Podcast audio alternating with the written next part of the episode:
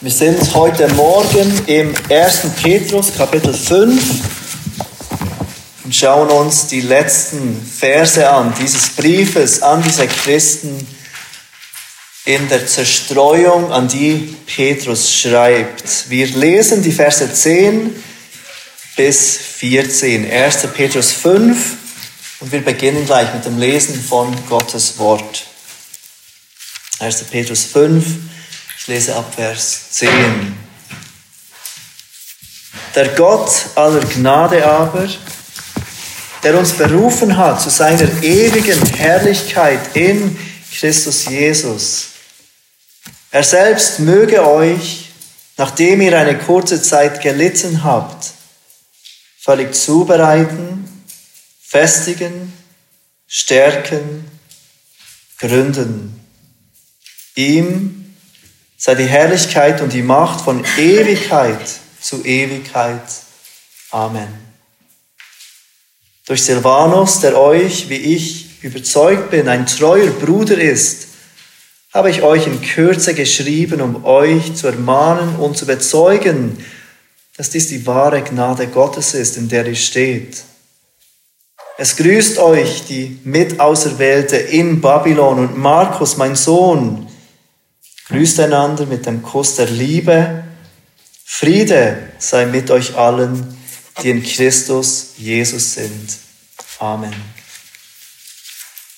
Wir beenden heute Morgen diese Predigtserie durch den ersten Petrusbrief, an dem wir jetzt eine Weile hatten. Und ich glaube, Gott hat diesen Brief gebraucht, das Studium dieses Briefes im Leben unserer Gemeinde, um uns zum Teil auf Leiden vorzubereiten oder um uns im Leiden zu helfen, um uns zu helfen, unseren Blick auf die kommende Herrlichkeit zu richten, die auf uns alle wartet, die Jesus Christus als ihren Herrn und Retter anrufen. Und unseren Blick auf diesen guten und gnädigen Gott zu richten. Denn genau das will dieser Brief bezwecken. Immer wieder haben wir gelesen und wir werden heute etwas zurückgehen und noch einmal einen Überblick ähm, äh, haben über diesen Brief. Wir haben immer wieder gesehen, wie Petrus diesen Brief an Christen schreibt, die unter Bedrängnis sind aufgrund ihres Glaubens, aufgrund ihres Bekenntnisses zu Jesus, erfahren diese Christen Schwierigkeiten und Not und Bedrängnis. Petrus macht dies deutlich in jedem Kapitel dieses Briefes. Wenn ihr noch einmal zurückgeht zum ersten Kapitel, Vers 6.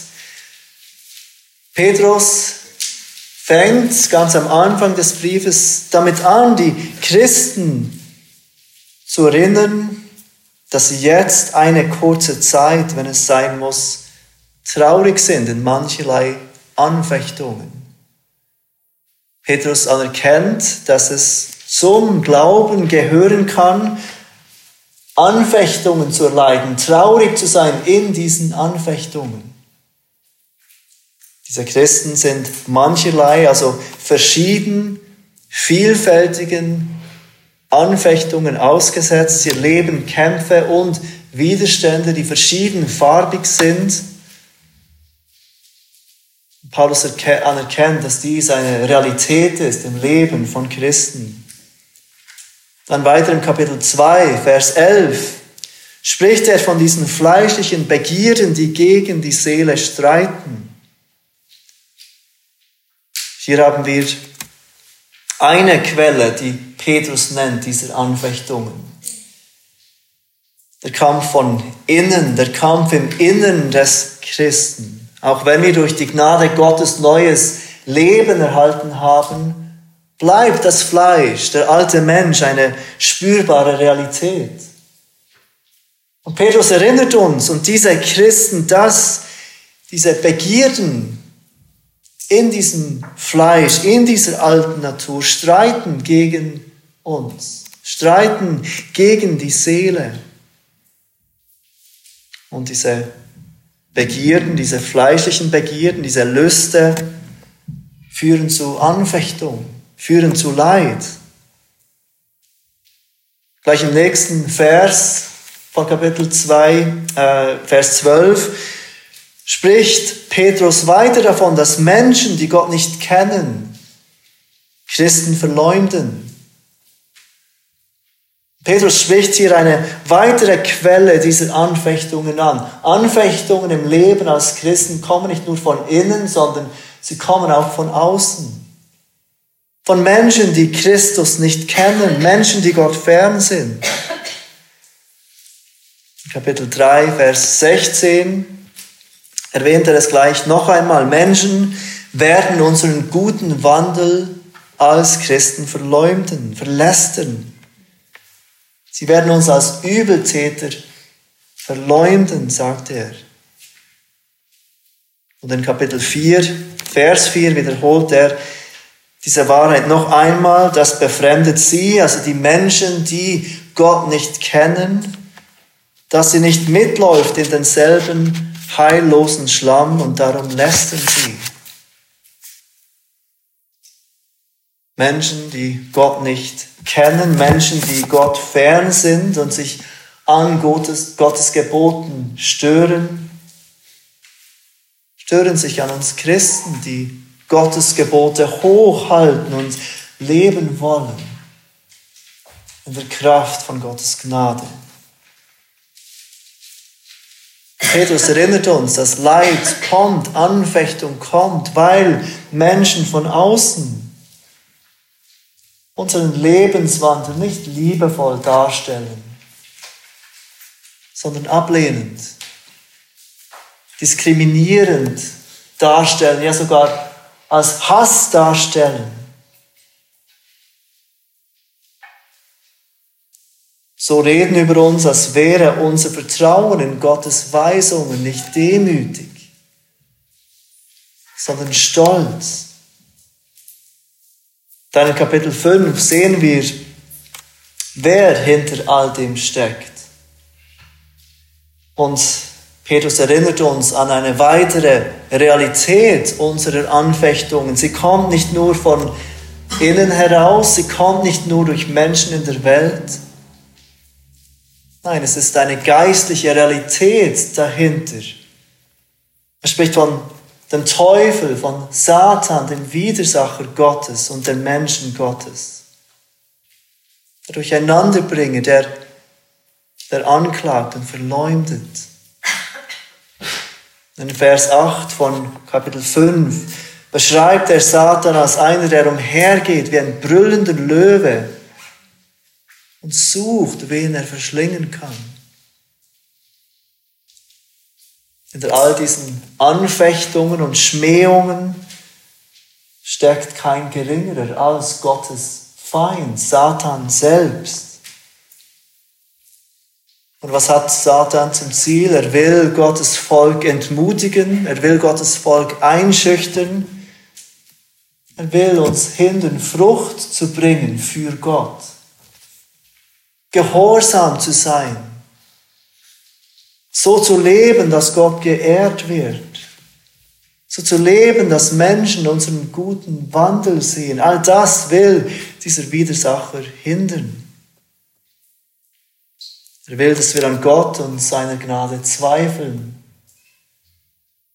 Und genau das versucht Petrus zu verhindern mit diesem ganzen Brief.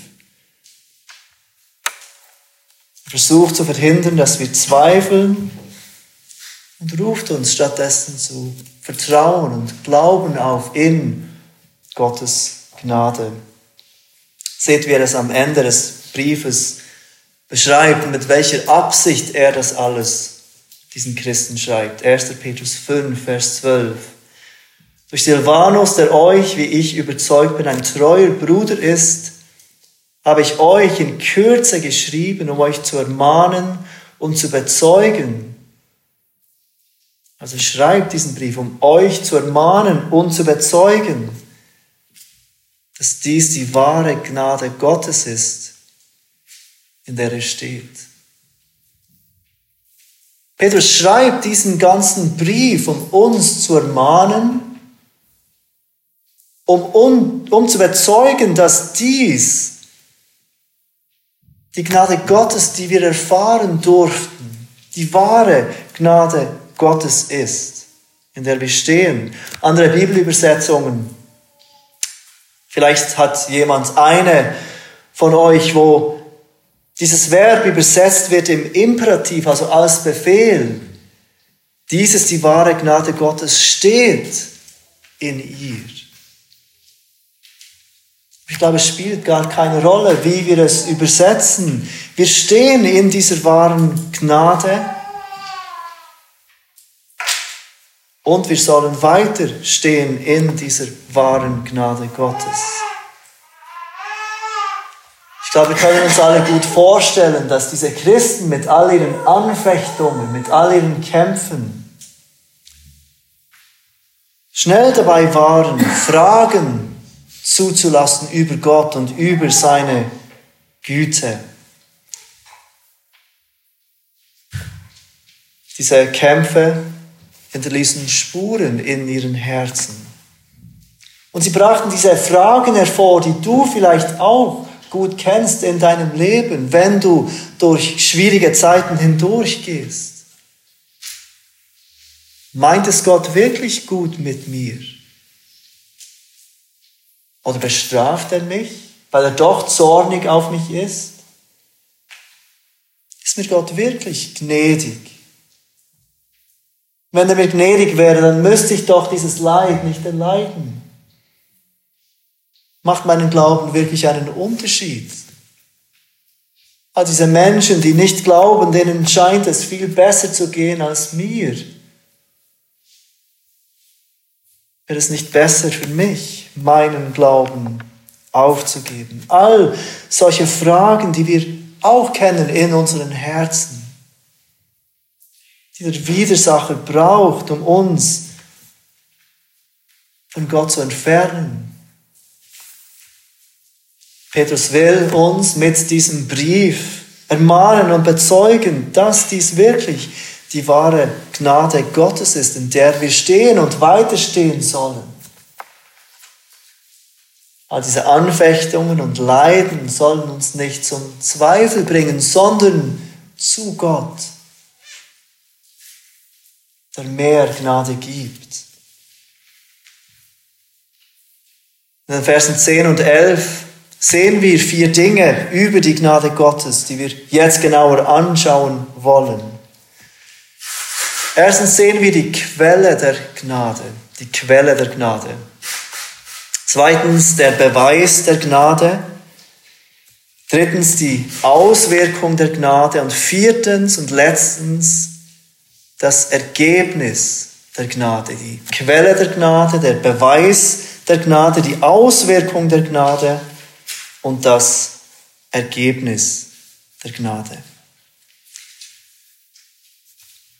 Paulus fängt an und er erinnert uns an die Quelle der Gnade. Und seht, wie Petrus es formuliert im Vers 10. Der Gott aller Gnade aber. Er nennt Gott als ein Gott, der voller Gnade ist. Alle Gnade kommt von ihm, alle Gnade ist bei ihm.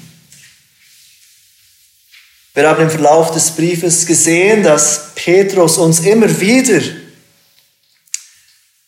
hilft, unseren Blick weg von den Leiden, weg von den Nöten zu nehmen und auf das setzt, was kommen wird, auf das Zukünftige.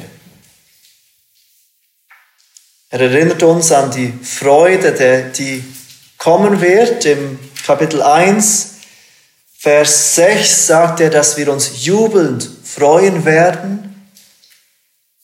Ähm, noch etwas, zwei Verse vorher, im Vers 4 erinnert er diese leidenden Christen an dieses unvergängliche, unbefleckte, unverwelkliche Erbe, das im Himmel aufbewahrt wird für sie. Er relativiert immer wieder dieses Leiden und sagt, Schaut auf das, was kommen wird. Seid bedacht auf das Zukünftige. In Vers 13 von Kapitel 1 ruft er uns auf, setzt eure Hoffnung ganz auf die Gnade, die euch zuteil wird in der Offenbarung Christi. wenn Jesus Christus wiederkommt, dann wird euch noch mehr Gnade zuteil werden. Setzt eure Hoffnung ganz auf das. Diese Erfüllung von all dem, was ihr glaubt als Christen. In Kapitel 2 erinnert er uns an die Leiden von Jesus. Und er sagt im Vers 21, dazu seid ihr berufen, weil auch Christus für uns gelitten hat und uns ein Vorbild hinterlassen hat, damit ihr seinen Fußstapfen nachfolgt. Er erinnert uns, dass im Leiden wir daran denken sollen, dass auch Christus, unser Herr, gelitten hat. Und er seine Nachfolger aufruft, in seinen Fußstapfen nachzukommen. Das bedeutet auch Leiden.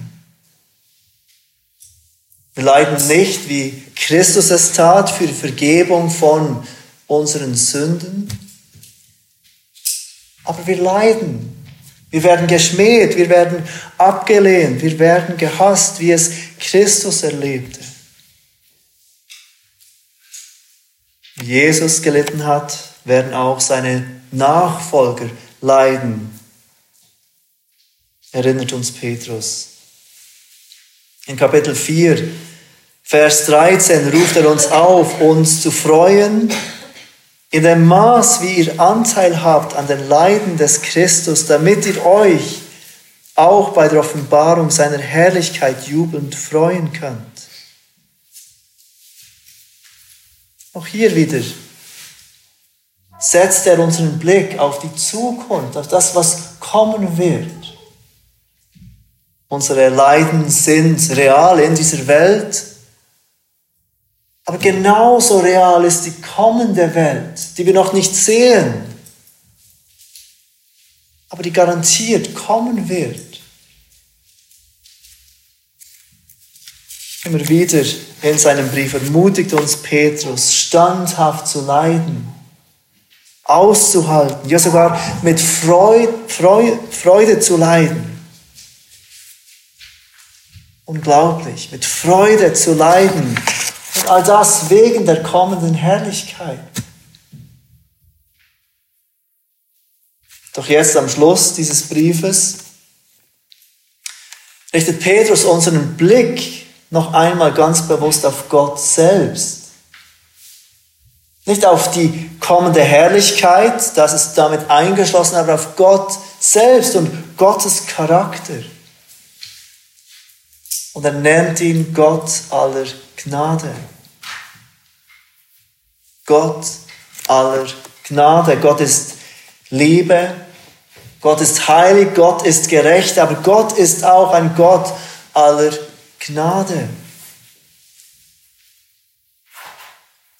Wenn wir versuchen, Gnade zu definieren, dann merken wir, dass es gar nicht so einfach ist. Glaube, wir alle haben Definitionen parat, Gnade zu definieren. Einige sind besser als andere. Aber es ist gar nicht so einfach zu definieren, was die ganze Bibel meint, wenn sie von Gnade spricht. Denn Gnade ist einerseits eine Eigenschaft von Gott. Es ist eine Eigenschaft, wie Gott ist beschreibt eine Neigung von Gott, wie er handelt, wie er denkt. Es beschreibt, wer Gott selbst ist. Und in diesem Zusammenhang drückt Gnade ein unverdientes Wohlwollen aus. Ein unverdientes Wohlwollen. Also Gott ist dazu geneigt, in seinem Wesen aufgrund seines Charakters denen Gutes zu geben, die es nicht verdienen. Wir erleben dies übrigens jeden Tag. Und dies ist wahr, ob du Christ bist oder nicht. In der Theologie nennt man dies die allgemeine Gnade Gottes. Gott schenkt seine allgemeine Gnade jedem Menschen. Ich möchte euch bitten, kurz zu Matthäus 5 zu gehen. In Matthäus 5 beschreibt nämlich Jesus genau das, die allgemeine Gnade Gottes, die jedem Menschen zukommt. Ob Christ oder nicht Christ, ob gut oder böse, ob gerecht oder ungerechte, wie es Jesus selbst nennt. Matthäus 5, wir finden dies in den Versen 44 und 45. Jesus spricht dort, ich sage aber euch, liebt eure Feinde, segnet die euch fluchen, tut wohl denen, die euch hassen und bittet für die, welche euch beleidigen und verfolgen, damit ihr Söhne eures Vaters im Himmel seid. Denn er lässt seine Sonne aufgehen über Böse und Gute und er lässt es regnen über Gerechte und Ungerechte. Und genau damit beschreibt Jesus die allgemeine Gnade von Gott gegenüber allen von uns Menschen. Gott lässt seine Sonne aufgehen über Böse und Gute. Das bedeutet nicht, wenn er von Sonne aufgehen spricht, wir denken da schnell einmal an Freizeit und Strand und Sonnenbaden, in einer Zeit damals war es vielmehr essentiell für das Überleben der Menschen.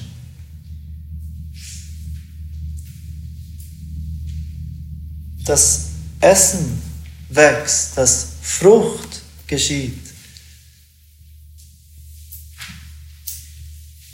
Indem die Sonne ihren Schein gibt.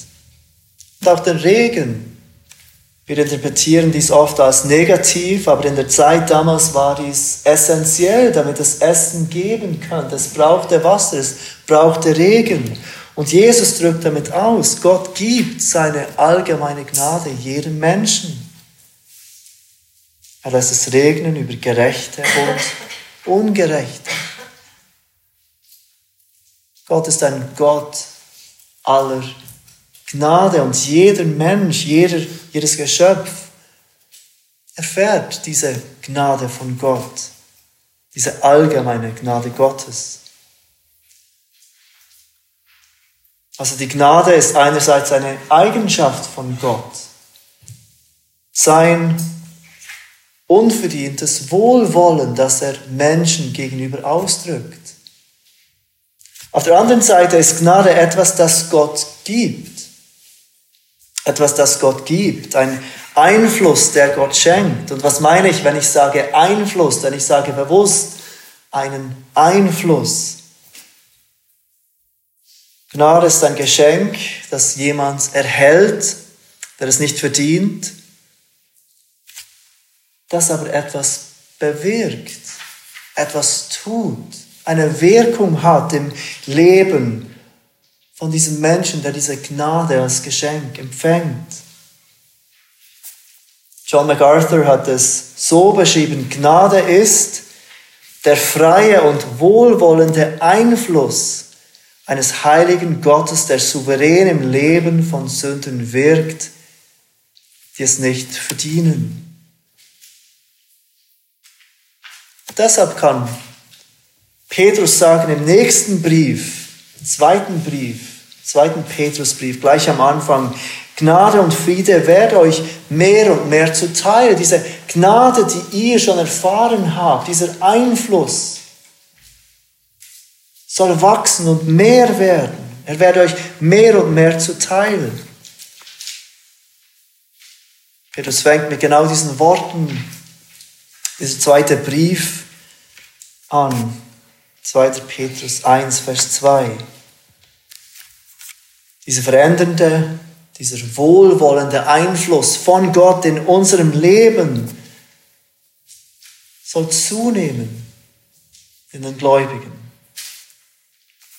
Und es ist genau dieser von Gott gegebene Einfluss, den wir brauchen, um in unseren Kämpfen zu bestehen. Und deshalb lass dich in deinem Leiden nicht von Gott wegdrängen. Lass nicht zu, dass du in deinen Kämpfen Gott anklagst oder Gott misstraust, sondern wende dich an diesen Gott aller Gnade, damit du mehr Gnade erhältst. Denn Gott ist die Quelle dieser Gnade. Der zweite Punkt, der Beweis der Gnade. Es ist keine Überraschung, wie Petrus weiterfährt. Im 1. Petrus 5, Vers 10. Diese Gedanken an diesen Gott aller Gnade bringen ihn zu Jesus Christus, der Gott aller Gnade aber.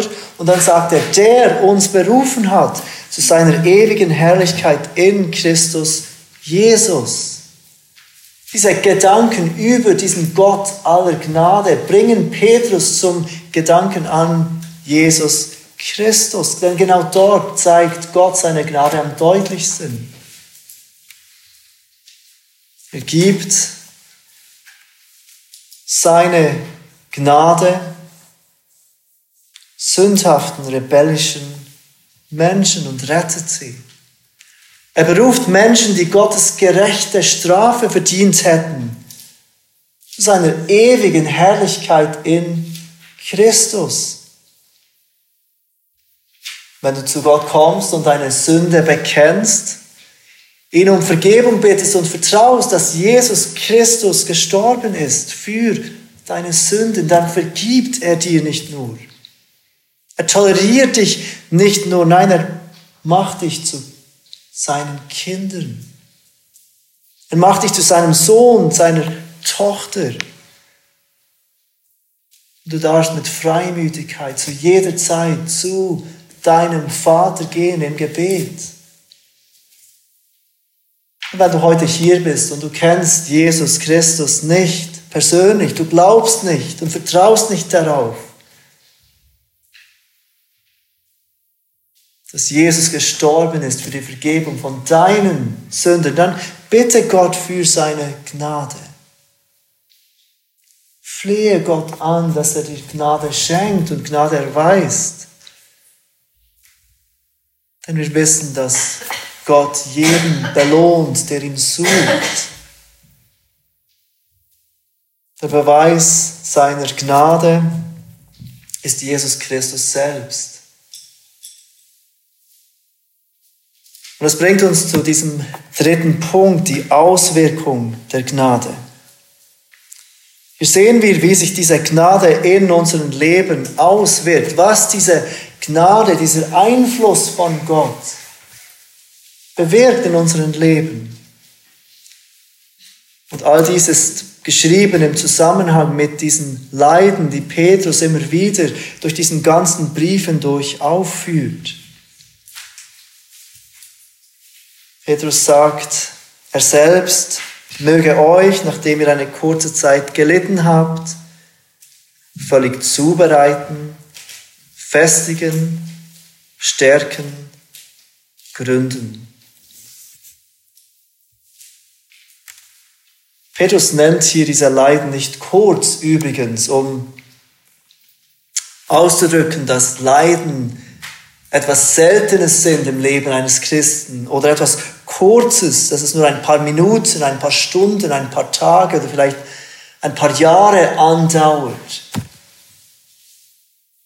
Es gibt Christen, die leiden weniger als andere. Aber manche Christen leiden ihr ganzes Leben lang. Und auf keine Weise schmälert Petrus echtes menschliches Leid. Das ist nicht seine Absicht, um es kurz zu nennen, um zu sagen, hört auf zu jammern. Leiden ist nicht schlimm, weil es ist ganz kurz. Petrus sagt eine kurze Zeit, weil er dieses Leben im Licht der Ewigkeit betrachtet. Auch wenn du in Gottes Souveränität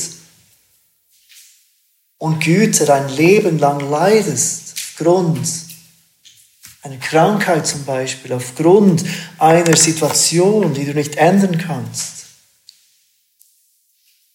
Im Vergleich zur Ewigkeit ist dieses Leiden kurz. Nun sagt Petrus, wie sich dieses, diese Gnade auswirkt in uns. Und er braucht vier Begriffe. Dieser Gott aller Gnade wird uns völlig zubereiten. Dieser Gott aller Gnade wird uns völlig zubereiten. Dieser Begriff zubereiten, den Paulus, äh, Petrus hier braucht, bezieht sich auf unseren Charakter. Und Petrus erinnert uns, dass Gott all diese Leiden braucht, um deinen Charakter zu formen und vorzubereiten auf diese Herrlichkeit, die kommt. Du bist nicht unter Gottes Strafe. Gott schenkt diese Leiden als Gelegenheit zu wachsen, als Gelegenheit heiliger zu werden, mehr zu vertrauen auf Gott. Dieser Gott aller Gnade, er wird uns festigen. Das ist der zweite Begriff, den Petrus braucht. Gott wird die Gläubigen durch ihr Leiden festigen in ihrem Glauben. Er braucht Leiden, um uns standhaft zu machen. Dieser Gott aller Gnade, er wird uns stärken. Das ist der dritte Begriff, den Petrus braucht. Und er ist ganz ähnlich wie festigen. Er wird uns stark machen. Und dieser Gott aller Gnade, er wird uns gründen. Der vierte Begriff. Und dieser Begriff bedeutet, jemanden auf etwas Festes stellen, jemanden auf festen Grund stellen. Petrus sagt, Gott wird dich auf einen festen Grund stellen, so dass du feststehen kannst, was auch immer kommen mag. Und all diese vier Begriffe sind sehr ähnlich. Und Petrus drückt damit aus, Gott hat dich zu einer ewigen Herrlichkeit berufen. Und er wird dich dazu festigen, stärken, festhalten, egal wie schwer der Sturm ist, egal wie dunkel die Nacht ist. Vertraue weiter auf diesen Gott der Gnade. Das ist nicht das, was Satan will. Wir haben das in den letzten zwei Predigten gehört. Satan will, dass du zweifelst. Satan will, dass du denkst, ich schaffe es nicht bis ans Ende. Ganz sicher werde ich fallen in dieser Bedrängnis. Oder Satan will, dass du auf dich selbst vertraust. Ich bin stark genug. Ich baue auf meine eigene Kraft. Ich bin mir sicher, dass ich es tun kann. Aber Petrus ruft dich auf, auf die Gnade Gottes zu vertrauen, deine Abhängigkeit von seiner Gnade zu sehen, aber auch zu sehen, dass Gottes Gnade zu seinem Ziel kommen wird mit dir. Der Apostel Paulus erlebte Gottes Offenbarung wie kaum ein anderer. Ähm, er war ganz nahe bei Christus. Er wurde sogar in den Himmel entrückt und durfte Dinge sehen, die kein anderer sehen durfte. Und damit er nicht überheblich wurde, ließ ihn Gott auch besonders leiden. Er beschreibt im zweiten Korintherbrief, dass Gott ihm einen Pfahl fürs Fleisch, einen Engel Satans gab, der ihn mit Fäusten schlagen würde. Und im Kapitel 12, Vers 8 beschreibt Paulus, wie er seinetwegen dreimal den Herrn gebetet hat, dass er von ihm ablassen soll. Er wendet sich zu Gott an Hilfe für Befreiung von diesem Engel Satans, von diesem Pfahl fürs Fleisch. Und wie antwortet Gott darauf? kennt wahrscheinlich diese bekannte Vers, Vers 9 aus 2. Korinther 12. Und er hat zu mir gesagt, lass dir an meiner Gnade genügen. Denn meine Kraft wird in der Schwachheit vollkommen. Leiden sind an und für sich nichts Gutes. Und wir sollten auch nicht so darüber sprechen, als wären die Leiden an und für sich gut. Doch Gott in seiner Gnade braucht Leiden, um Gutes in uns zu bewirken. Und sein Versprechen ist, durch seine Gnade wird er uns garantiert völlig zubereiten, festigen, stärken und gründen. Und das bringt uns zum letzten Punkt, zum Ergebnis der Gnade. Was ist das Ergebnis dieser Gnade, dieses Einflusses von Gott in unserem Leben, in diesem Leiden? Die Antwort ist Lob. Seht, wie Petrus in Vers 11 von 1. Petrus 5 plötzlich in Lob ausbricht. Ihm sei die Herrlichkeit und die Macht von Ewigkeit zu Ewigkeit. Amen. Die richtige Antwort auf die Gnade Gottes in unserem Leben ist Lob. Die Erinnerung an diese Gnade erhöht nicht den Menschen. Petrus schließt seinen Brief nicht ab mit dem Wert dieser leidenden Christen. Lenkt ihren Blick bewusst und berechtigt auf Gott, dem alles Lob gehört, dem alle Herrlichkeit gehört, dem alle Macht gehört, von Ewigkeit zu Ewigkeit. In diesem Lob macht Petrus erneut klar, dass Gott derjenige ist, der all diese Versprechen uns völlig zuzubereiten, zu festigen, zu stärken, zu gründen, auch tun kann. Es sind nicht leere Versprechungen, die Gott hier macht. Denn Gott gehört alle Macht von Ewigkeit zu Ewigkeit. Keiner ist wie er. Die Gegenwart der Sünde in unserem Leben ist noch real.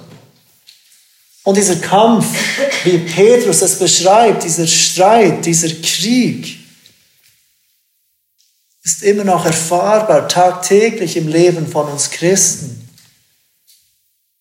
Aber die Macht der Sünde ist gebrochen, sie wird nicht das letzte Wort haben. Die Welt, und damit meine ich das gefallene System, nicht per se jeder Mensch, ist stark mit all ihren Versuchungen.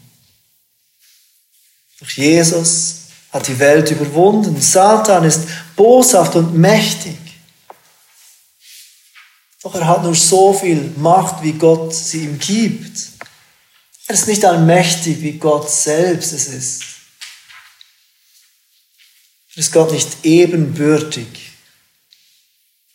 Er kann schlussendlich auch nur das tun, was Gott zulässt und ihm erlaubt. Gott allein ist der, dem alle Macht gehört, von Ewigkeit zu Ewigkeit. Und genau deshalb kannst du Gott vertrauen in deinen Leiden, in Zeiten der Not, in Zeiten der Bedrängnis und Anfechtung, in Zeiten der Schwachheit und Angst. Ihm sei die Herrlichkeit und die Macht von Ewigkeit zu Ewigkeit. Amen. Die Worte von Petrus erinnern uns an diesen Lobpreis der großen Schar, der Engel und der Ältesten in Offenbarung 7. Und ich möchte euch bitten, zum Schluss der Predigt zu Offenbarung 7 zu gehen. Und wir wollen uns dort diesen Lobpreis dieser Erlösten lesen. Offenbarung 7, ab Vers 9. Nach diesem sah ich und siehe eine große Schar, die niemand zählen konnte, aus allen Nationen und Stämmen und Völkern und Sprachen. Die standen vor dem Thron und vor dem Lamm, bekleidet mit weißen Kleidern und Palmzweige waren in ihren Händen.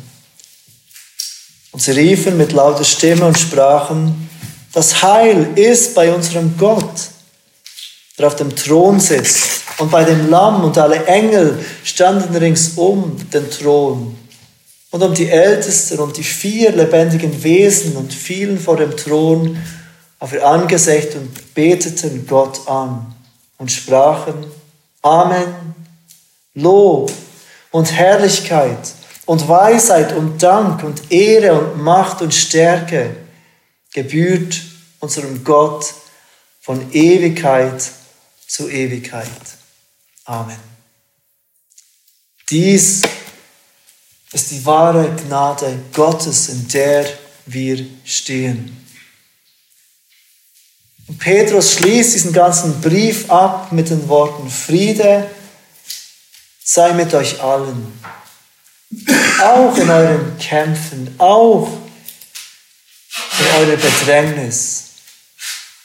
Friede sei mit euch allen, die in Christus Jesus sind. Amen. Lass uns zusammen beten.